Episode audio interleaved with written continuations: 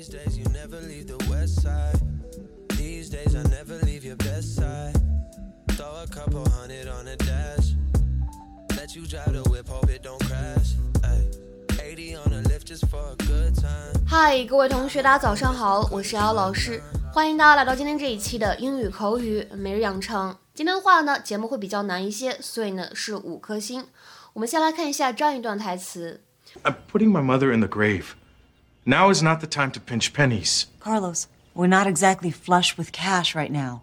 I'm putting my mother in the grave. Now is not the time to pinch pennies. Carlos, we're not exactly flush with cash right now. 我现在正在筹备我母亲的葬礼，现在不是计较钱的时候。Carlos，我们现在手头并不宽裕。I'm putting my mother in the grave. Now is not the time to pinch pennies. Carlos, we're not exactly flush with cash right now. I'm putting my mother in the grave. Now is not the time to pinch pennies. Carlos, we're not exactly flush with cash right now. 在这段话当中呢，我们关注这样的几个发音技巧。 首先呢，开头的位置，这个 pudding 在美式发音当中呢，当中这个 double t 它会有一个 flap t 闪音的处理，那么读起来呢会感觉是的，但是呢舌尖有弹跳的感觉，pudding pudding。然后呢，not the 出现在一起会有一个不完全失去爆破，not the。而 right now 也会有一个不完全失去爆破，我们会读成 right now，right now。Some believe people are judged by the way they live life, and others by the way they leave it. I like the Lexington mahogany with gold leaf. Comes with a pink velvet interior and drapes. Plus, it's hand engraved, so in case of a flood or earthquake, they'll at least be able to know which one is hers. Don't you think that's a little over the top? Only the best for Mama. No, honey, these funeral homes make a fortune trying to convince people to overspend. What are you saying? Well, I'm saying your mother was a sensible woman. She wouldn't be comfortable with all these bells and whistles. Maybe this one. Wood veneer. What? You never liked Mama. Well, it's awfully hard to like someone who actively hates your guts. She always thought you married beneath you, and she let me know it. She loved you. She treated me like trash. God rest her soul. I'm putting my mother in the grave. Now is not the time to pinch pennies. Carlos, we're not exactly flush with cash right now. Let her be true to her roots. She was born humble and barefoot. She was a queen.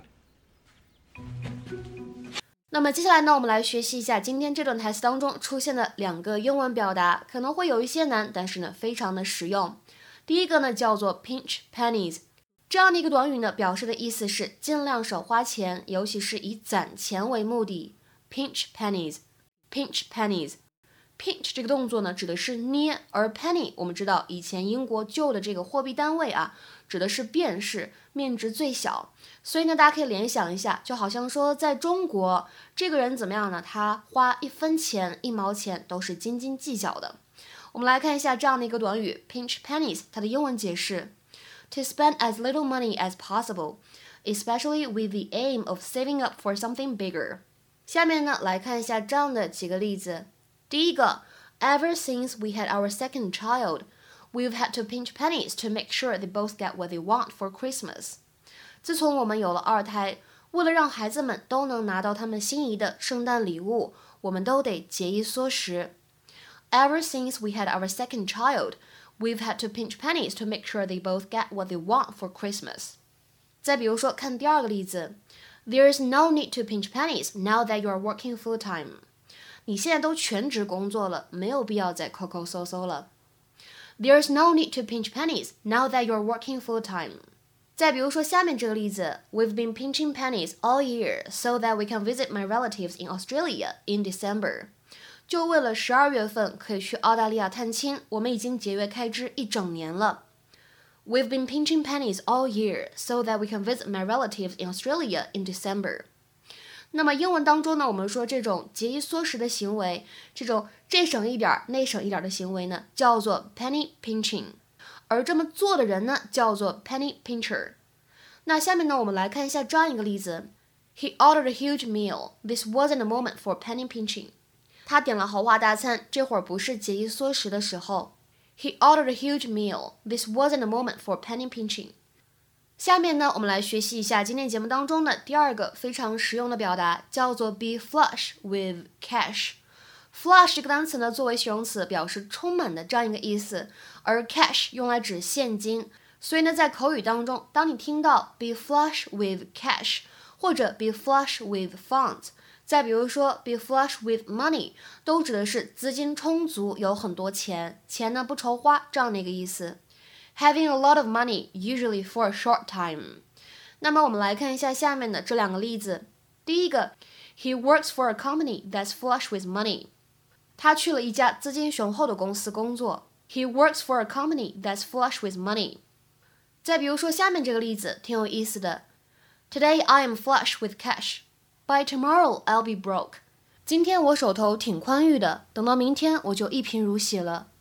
Today I am flush with cash. By tomorrow, I'll be broke. 下面的话呢，请同学们尝试翻译这样一个句子，并留言在文章的留言区。For penny pinchers, the restaurant offers food at reasonable prices. For penny pinchers, the restaurant offers food at reasonable prices. 这样一个句子应该如何来理解和翻译呢？期待各位同学的踊跃发言。我们今天节目呢，就先讲到这里，拜拜。